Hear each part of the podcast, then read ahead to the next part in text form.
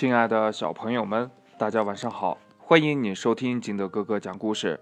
今天呢，金德哥哥给大家讲的故事叫《螃蟹理发师》。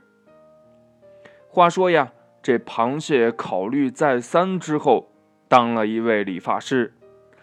作为一只螃蟹来说，这个主意那是相当的棒呀。不过呢，理发这生意呀，还真是清闲的很呢。螃蟹这么感叹呀，也就是说，连一个客人都没上门过来过。于是呢，这螃蟹理发师就带着剪子去了海边，在那儿呀，有一只章鱼在午睡呢。喂喂，章鱼先生，这螃蟹叫道呀。这章鱼睁开了眼睛，问呢：“啊，什么事儿呀？”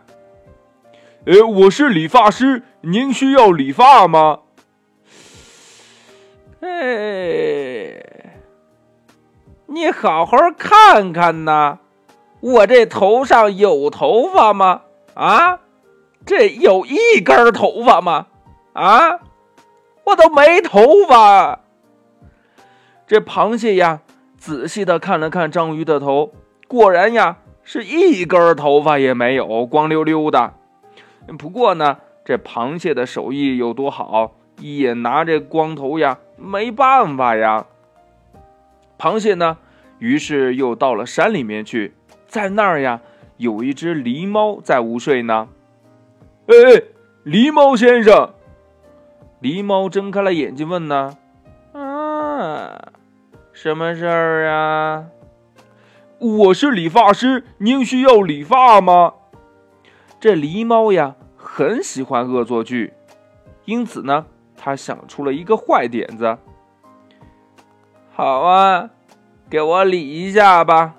不过呀，必须得有个条件，也就是说呀，在我理完后呀，也给我爸爸理一下。哦，呃，这个简单。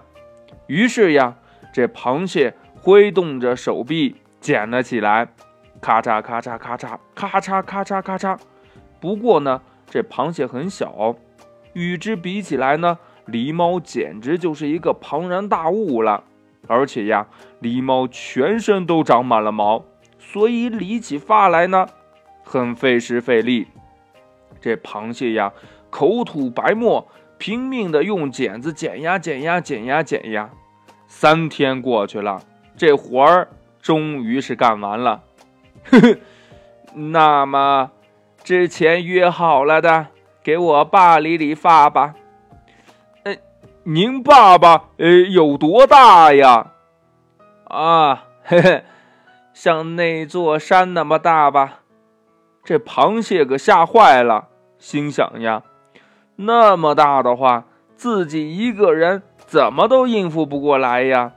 于是呢，这螃蟹就让自己的孩子。全都做了理发师，不仅是自己的孩子呀，连孙子、曾孙，凡是生出来的螃蟹，全都做了理发师。所以呢，我们看到啊，不管是多小的螃蟹，都带着剪子呢。